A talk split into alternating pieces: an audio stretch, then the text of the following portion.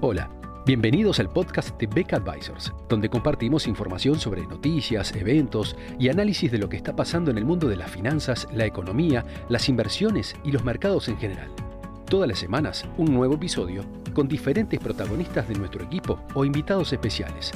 En Beck Advisors, nuestro objetivo es acercar a nuestros clientes las alternativas más convenientes para lograr sus objetivos financieros.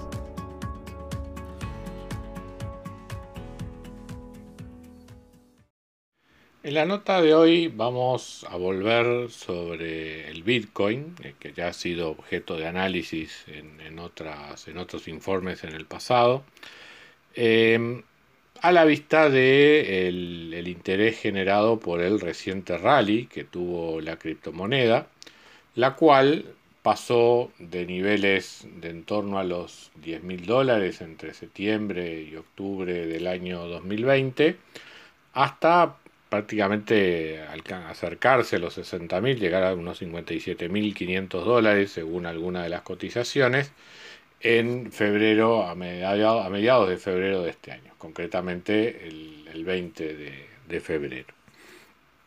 Para luego estabilizarse, por lo menos momentáneamente, en torno a los 47, 48 mil dólares. Eh, eso vuelve a poner sobre la mesa eh, las discusiones sobre el futuro de las criptomonedas. Este, ciertamente quienes, quienes han impulsado estas compras de alguna manera ven con ojos favorables el desarrollo de las criptomonedas hacia el futuro. Y no deja de tener también cierto escepticismo por parte de algunos en cuanto a que se consideran estos movimientos como simples burbujas, como la que aconteció en el año 2017, cuando el Bitcoin llegó a cotizar en el entorno de los 20 mil dólares. Vale decir que pasada esa, esa burbuja, ya en el año entre 2018 y 2019, el Bitcoin se estabilizó en valores eh, bastante mayores a los que tenía antes de la burbuja de 2017. Con lo cual, no es de descartar que en esta oportunidad vuelva a pasar algo, algo similar. ¿Qué es lo que en definitiva está detrás de este empuje que ha tenido la, criptomoneda en esta ocasión? ¿Por qué ocurre ahora?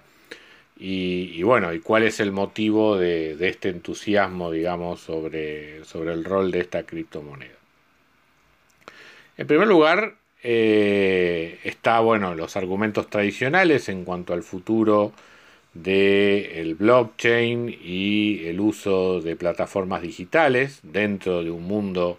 cada vez más digital y más orientado al comercio electrónico. Pero, sin embargo, esos argumentos caen cuando se compara, digamos, la, la aptitud de las criptomonedas para moverse como medio de pago en comparación con otras alternativas que hoy existen y que son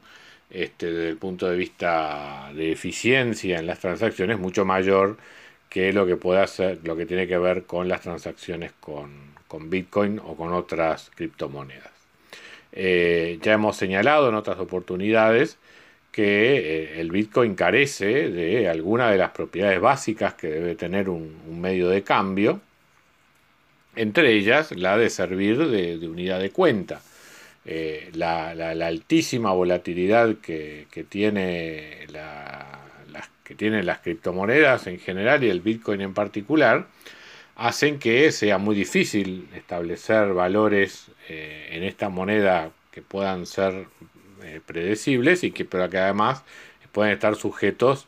fuertes cambios, digamos, con respecto a sus referencias en dólares, euros u otras monedas, entre el momento en que se decide una transacción y esta finalmente se formaliza y se paga. Entonces, este, este defecto del, Bitcoin sin duda es, es, muy relevante a la hora de utilizarlo como medio de cambio. Eh, en la integración del, del Bitcoin o de las criptomonedas en general con otros sistemas de pago, eh, la novedad de estos últimos años ha estado en la introducción de lo que se conoce como stablecoins o monedas estables, que no son más que versiones digitales del euro o del dólar, eh, transformadas en una suerte de criptomonedas o haciendo de puente en las transacciones entre eh, monedas este, de uso común como el dólar o el euro a, eh, en su transformación hacia criptomonedas. esto ha tenido sobre todo utilidad en países cuyas monedas locales son muy castigadas, el caso de Argentina es un ejemplo, en los cuales justamente el uso de estas innovaciones financieras le permite a, distintos agentes económicos mantener ahorros en monedas diferentes a la suya propia, sin tener que pasar, digamos, por eh, las complicaciones que normalmente están asociadas a los movimientos de capital cuando los países justamente introducen restricciones de balanza de pagos. Eh, esto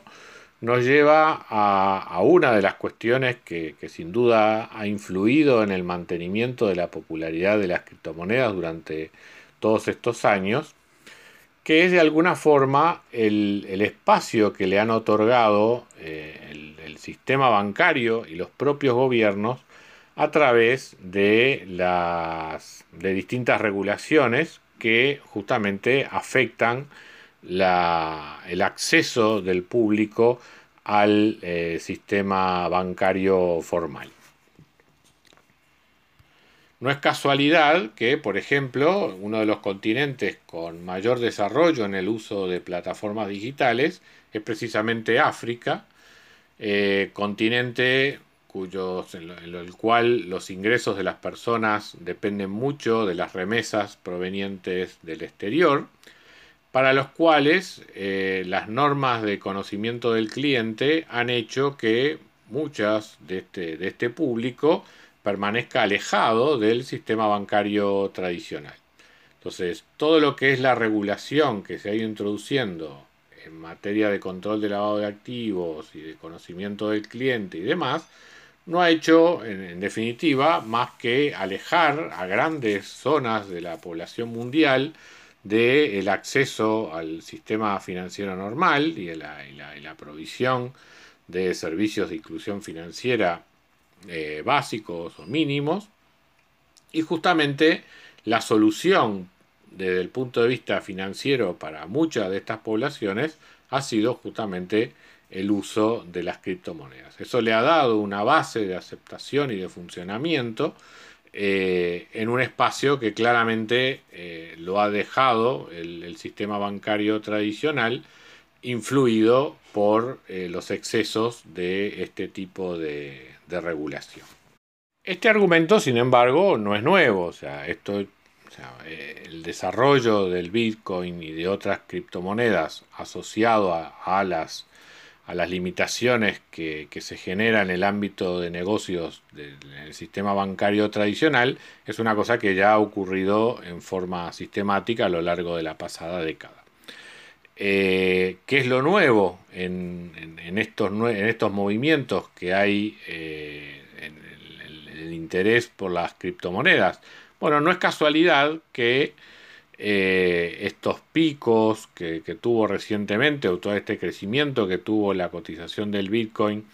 en, estos, últimos, en estos últimos meses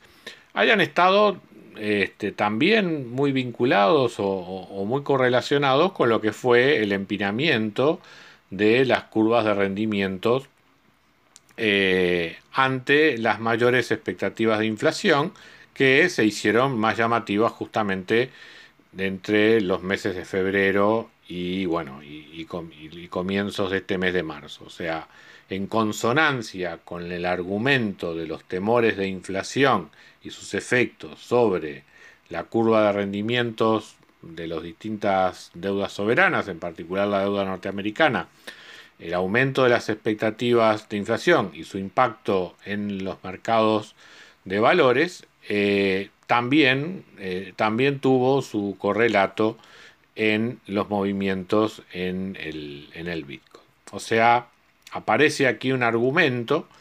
que, ha sido señalado comúnmente de que una de las razones por el mayor interés del, Bitcoin es su eh, su similitud con el oro, o sea, una suerte de oro digital, que hace que ante un escenario de posible inflación, el, Bitcoin se utiliza como una cobertura frente a ese tipo de riesgo. Además, eh, ha habido un interés creciente por parte de distintos fondos de inversión de incorporar el Bitcoin ahora ya en sus carteras por considerarlo un activo de baja correlación con el mercado, ofreciendo de esa manera posibilidades de diversificación. Eh, si bien estos argumentos son relativamente nuevos y pueden estar explicando en parte este interés y este aumento de precio,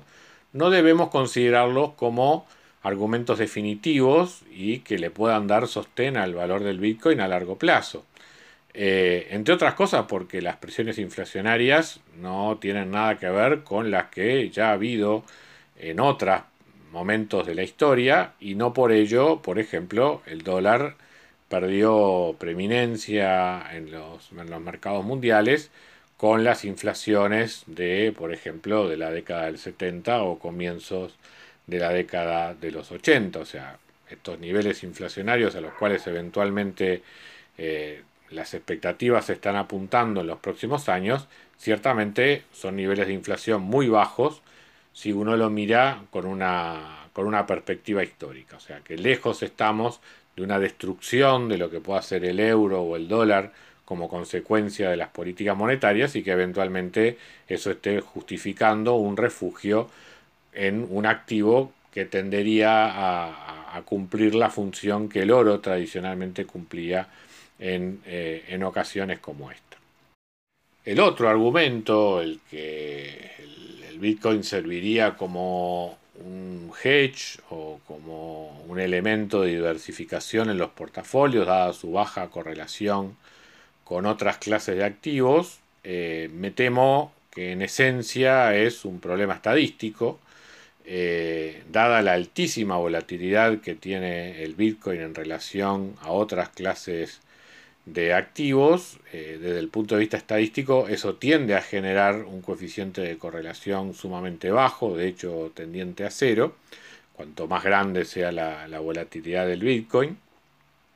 Y por ello, eh, no necesariamente eh, mirado a largo plazo, a través de la inversión en Bitcoin, uno puede llegar a tener una, una cobertura adecuada en momentos de fluctuaciones cíclicas, teniendo de esa manera un portafolio que eh, quede inmune, digamos, a, las consecuencias del, ciclo económico. Eh, de hecho, eh, a mi modo de ver, en un contexto de tasas de interés crecientes, posiblemente muchos de los atractivos recientes que ha mostrado el Bitcoin dejen de ocurrir y eventualmente los agentes económicos van a, van a buscar otros activos que se van a ver favorecidos en un escenario de ese tipo.